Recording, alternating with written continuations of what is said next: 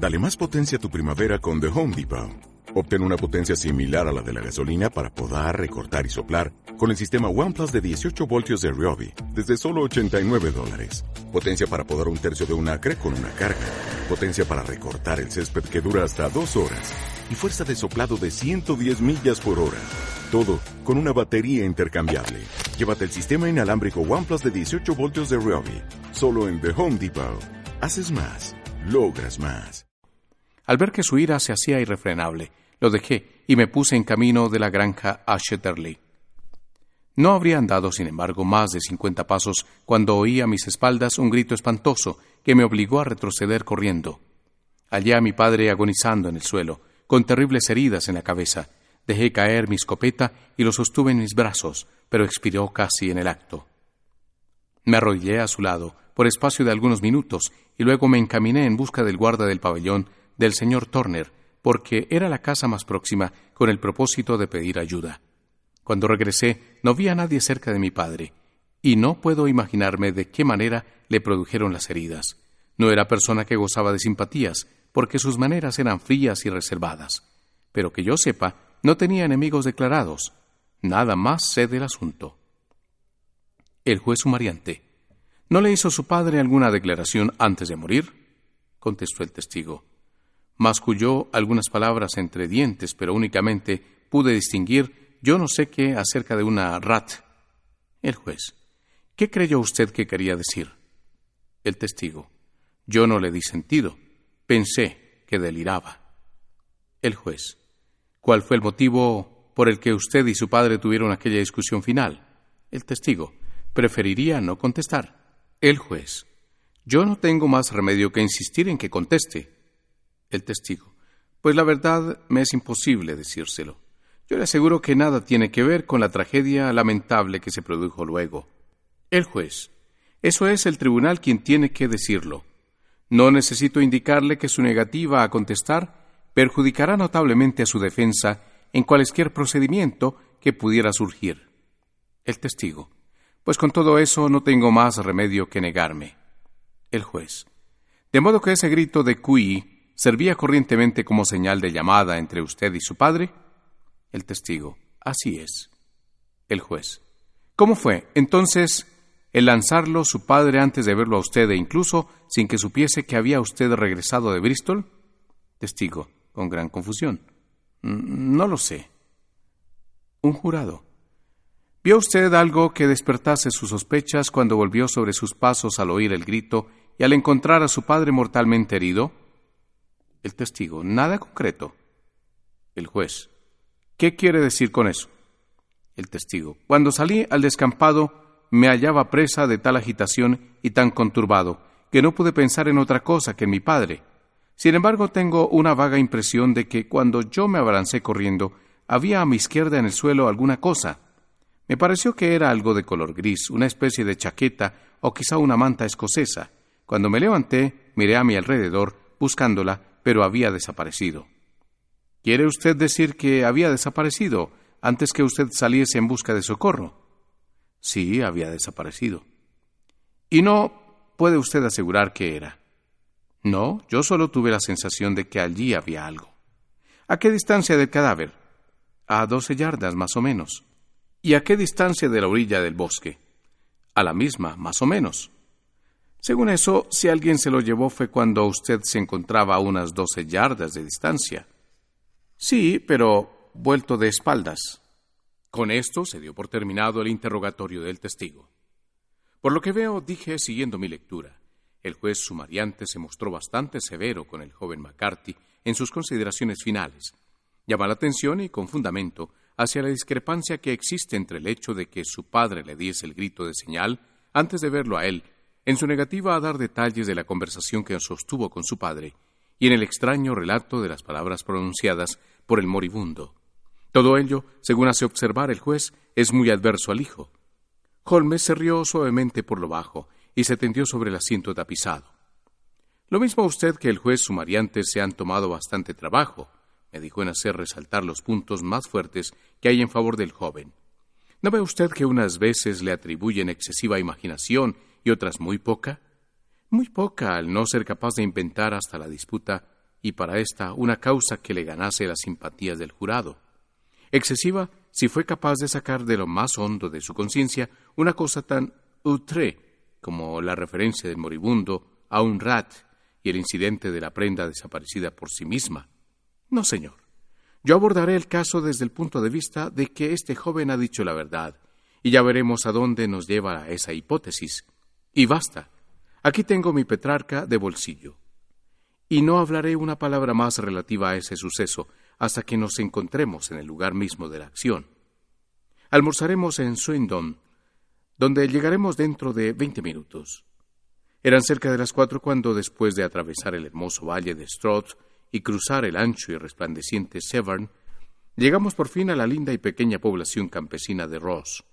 Nos esperaba en el andén un hombre delgado, de aspecto de hurón y de mirada furtiva y taimada. No tuve dificultad de identificarlo por el Lestrade de la Scotland Yard, a pesar de la guardapolvo marrón claro y las polainas de cuero que llevaba por deferencia al ambiente campesino en que actuaba.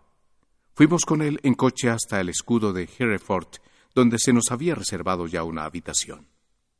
He pedido un carruaje, dijo Lestrade mientras tomábamos una taza de té. Conozco su carácter enérgico y sé que no estará a gusto mientras no haya examinado el sitio del crimen. Fue usted muy atento, y con ello me halaga, contestó Holmes, pero todo será cuestión de lo que marque el barómetro. Lestrade pareció sobresaltarse y dijo No le acabo de comprender. ¿Qué marca el barómetro?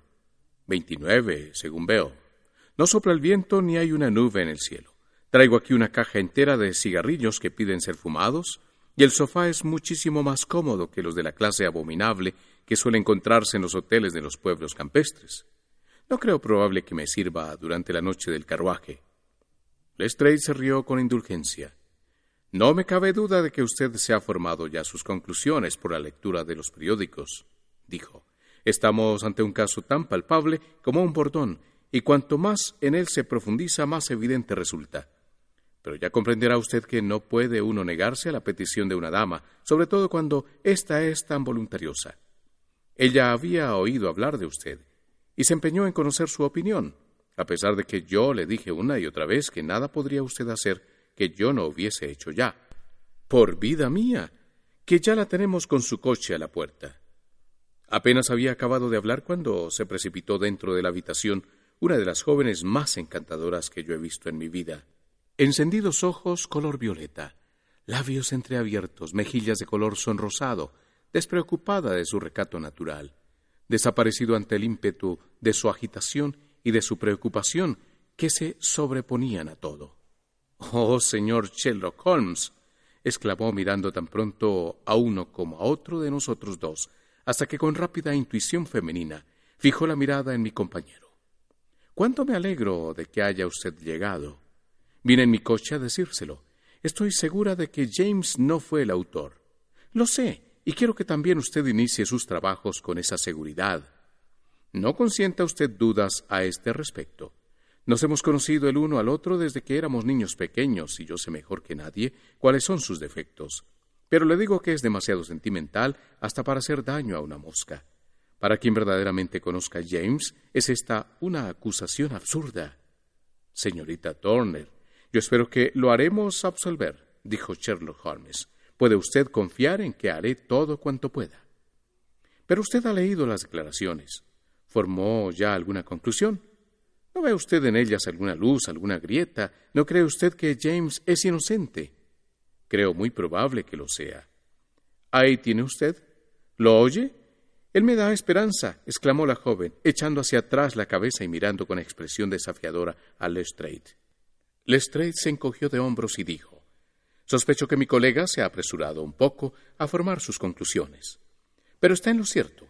Sí, yo sé que está en lo cierto. James no fue quien lo hizo. Y por lo que respecta a la disputa que tuvo con su padre, estoy segura de que, si no quiso decir nada al juez, fue porque disputaron por mi causa. ¿Cómo pudo ser eso? preguntó Holmes.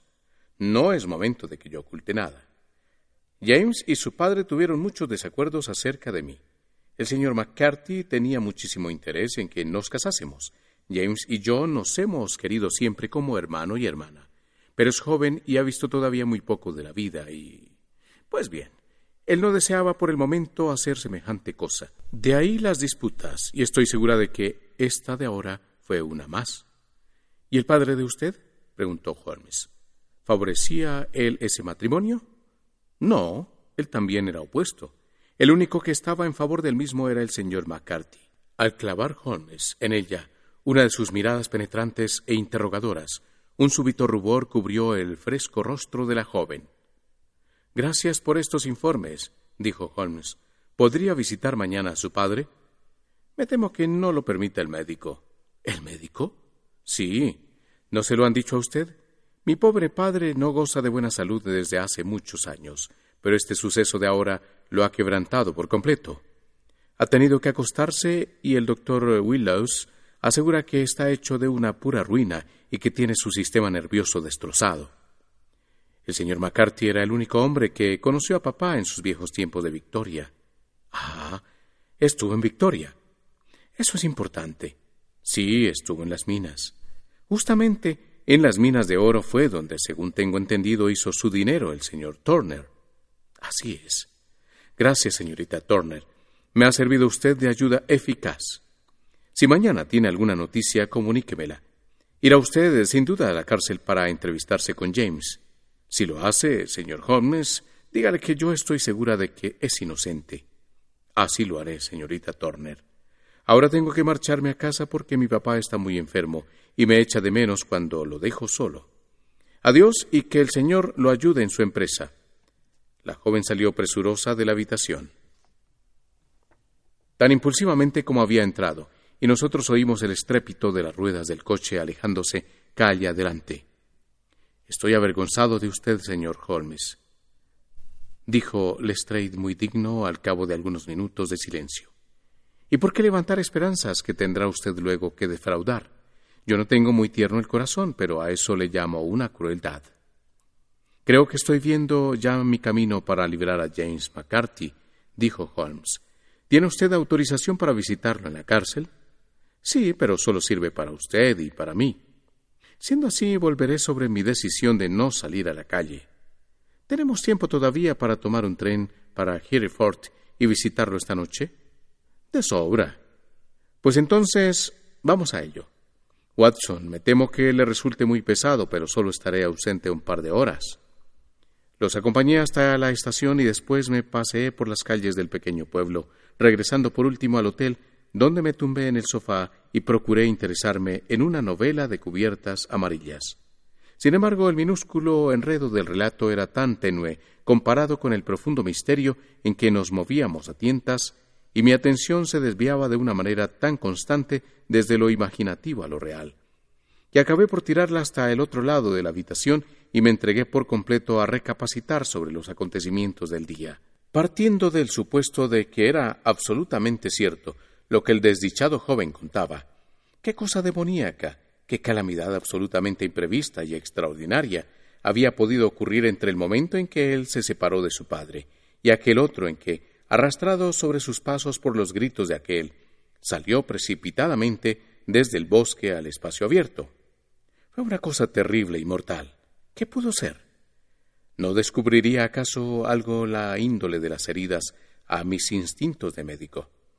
Tiré de la campanilla y pedí que me trajeran el periódico semanal de aquel condado, que insertaba un relato de la investigación hecho al pie de la letra. Se afirmaba en la declaración del médico el tercio posterior del hueso parietal izquierdo y la mitad izquierda del hueso occipital habían resultado fracturados por un tremendo golpe dado con un objeto romo. Señalé en mi propia cabeza ese lugar. Era evidente que un golpe así tenía que haber sido dado por detrás. Hasta cierto punto aquello redundaba en favor del acusado, porque cuando le vieron disputando con su padre, ambos estaban frente a frente. No iba, sin embargo, muy lejos ese detalle, porque bien podía ser que el hombre de más edad se hubiese vuelto de espaldas antes de que el golpe fuese descargado. Con todo esto, quizá valiese la pena llamar la atención de Holmes acerca de ese punto. Venía después la característica referencia hecha por el moribundo algo que sonaba como rat. ¿Qué podía significar aquello? No podía tratarse de un delirio. No es corriente que la persona que muere por efecto de un golpe súbito delire. No. Lo más probable parecía que se tratase de un intento de explicarme cómo le había ocurrido aquello. Pero, ¿qué podía dar a entender? Martiricé mi cerebro para dar con una posible explicación, y teníamos luego el incidente de aquella tela gris que vio el joven McCarthy. Si eso era cierto, el asesino debió de perder, huyendo alguna prenda de ropa, quizás si el gabán tuvo la valentía de volver y de llevársela mientras el hijo estaba arrodillado y vuelto de espaldas, a pocos pasos de distancia. Qué tejido de misterios y de improbabilidades era todo el asunto. No me sorprendía la opinión de Lestrade, pero era tal la fe que yo tenía en la penetración de Sherlock Holmes que me era imposible desesperar, ya que todos los hechos nuevos parecían reforzar su convencimiento de que el joven McCarthy era inocente.